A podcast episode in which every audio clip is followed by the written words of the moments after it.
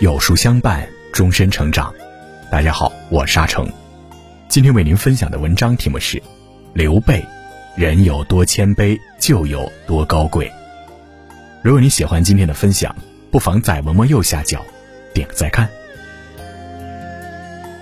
读三国史，你会发现，刘备的人生正印证了这个道理。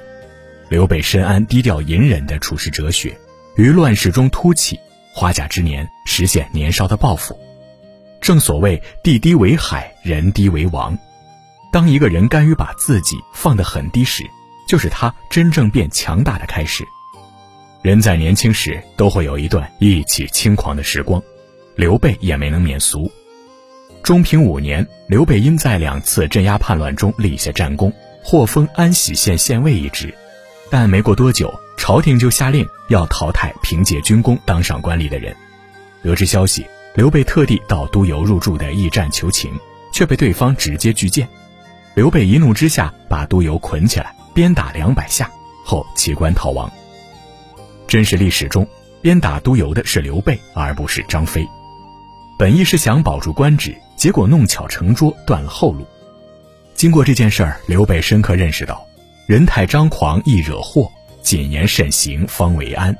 建安元年，因被吕布偷袭，刘备痛失徐州，无奈只能前往许都归顺曹操，受封豫州牧一职。寄人篱下的刘备为免除曹操对自己的忌惮之心，处处谨慎行事，收敛锋芒。每天他除了吃饭睡觉，就在住处后院种菜，还要亲自浇灌菜地，展现出一副不思进取的架势。关羽和张飞两人看不下去，责问他雄心壮志哪里去了？为什么要学着小人物做杂事？刘备却从未做任何解释，只交代他们专心做好自己的事儿。事实上，正如他所料，曹操对他早有所防范，时常派人关注他的行踪。一天，曹操派去的人回来禀报，说看到刘备在后院亲自种菜。曹操听后深感疑惑。便宴请刘备到曹府，以青梅煮酒相待。酒半酣时，曹操借机试探刘备，问他知不知道谁是当世英雄。刘备清楚曹操的用意，故意在言谈中一再退让，曹操却并不买账。眼看局面不利，随着天上一声惊雷，刘备迅速装出一副害怕至极的样子，吓得直接扔掉筷子。见此情此景，曹操终于不再怀疑。也正是这份善于隐藏实力的睿智，让后来的刘备屡屡得以在劣势中求得生机。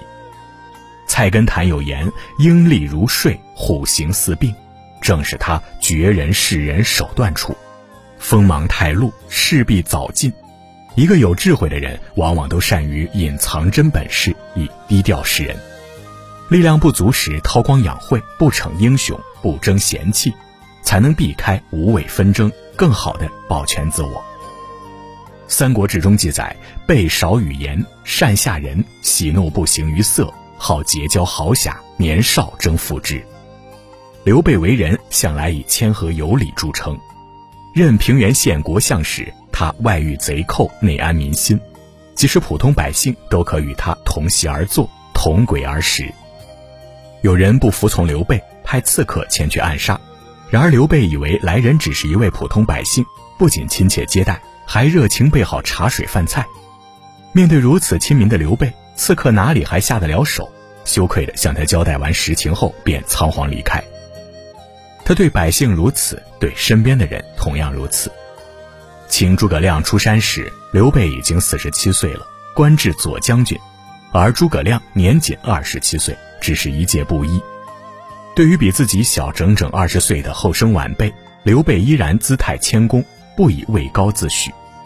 当时连续两次不远万里前去求访，都被诸葛亮避而不见，连素来稳重的关羽都有些沉不住气了。刘备却毫不介意，还特地留下一封信表达诚意。直到三顾茅庐，见诸葛亮故意仰卧草堂，迟迟不起，刘备拱立阶下，一站就是几个时辰。凭着至诚至敬之姿，最终打动才智过人的诸葛亮，从此为他鞠躬尽瘁，死而后已。建安十三年，益州别驾张松在投靠曹操无果后，转而求见刘备。在曹操处备受冷落，差点被处死的张松，一开始对刘备肯否接见自己并不抱希望。没想到刘备却给了他至高礼遇，先是派赵云、关羽在境外迎候张松，自己又亲自相迎，早早下马等候，并连设三日宴席款待。如此礼贤下士的精神，让张松深受感动。决定将本打算献给曹操的西川地图送给了刘备。论实力，刘备在当时称不上最强，却何以能将那么多文臣武将收归麾下，且个个都甘愿对其誓死效忠、披肝沥胆？原因就在于他有仁义之品、谦逊之德。古语有云：“虚己者尽德之基。”妄自尊大只会止步不前，谦以待人才能不断精进。空壳的骨髓高傲向天，饱满的颗粒低头垂地。真正厉害的人懂得以谦卑的姿态汇聚力量，成就自己。大业出城前的刘备可以算是一个常败将军。从二十三岁开始打天下，到四十七岁痛失荆州，二十多年的时间里，他打过无数次仗，却屡战屡败。其中有些败仗在外人看来几乎是难以忍受的耻辱，却都被他咬牙忍了下来。兴平元年，时任徐州太守的刘备力排众议，收留了走投无路的吕布。可这一决定竟成了引狼入室之举。不久后，趁刘备出兵迎战袁术，吕布趁机偷袭占领了徐州，还俘虏了刘备的妻女。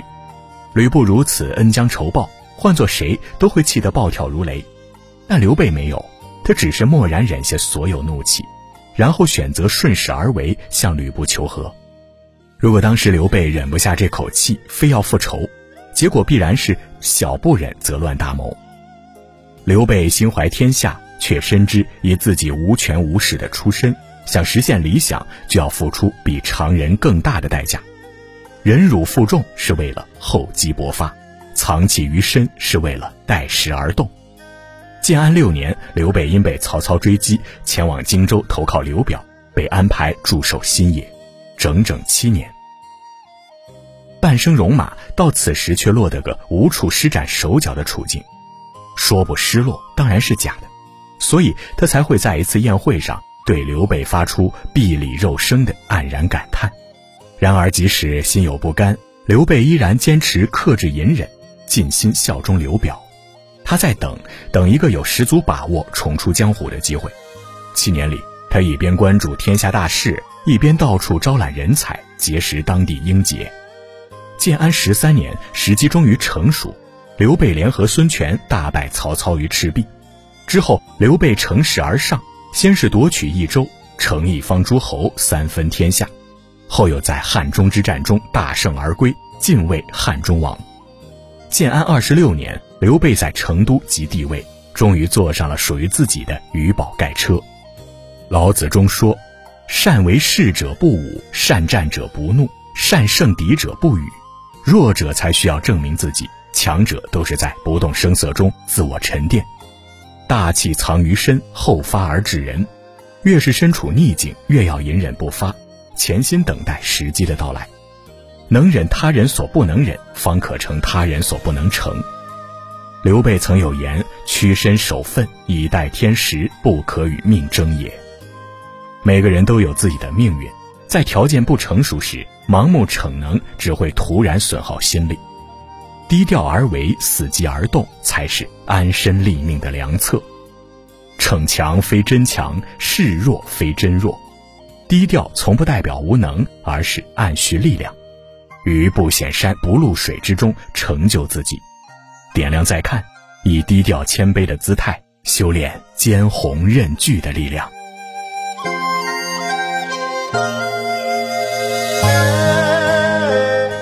好了，今天的文章就跟大家分享到这里了。如果你喜欢今天的文章，或者有自己的看法和见解，欢迎在文末留言区和有书君留言互动哦。刻苦努力，谦卑做人，养在深根，枝繁叶茂，不取笑外面的世界，也不在意世界的嘲讽。今天有书君推荐给大家一个优质文化内容平台——国学一课，在这里你会看到独到的生活感悟。用生活所感去读书，用读书所得去生活。长按识别二维码，关注“国学一课”，免费读世界名著，鉴赏世界名画。想要每天及时收听有书的暖心好文章，欢迎您在文末点亮再看。觉得有书的文章还不错，也欢迎分享到朋友圈，将有书公众号推荐给朋友们，这就是您对有书君最大的支持。我是阿成，我在山东烟台向您问好。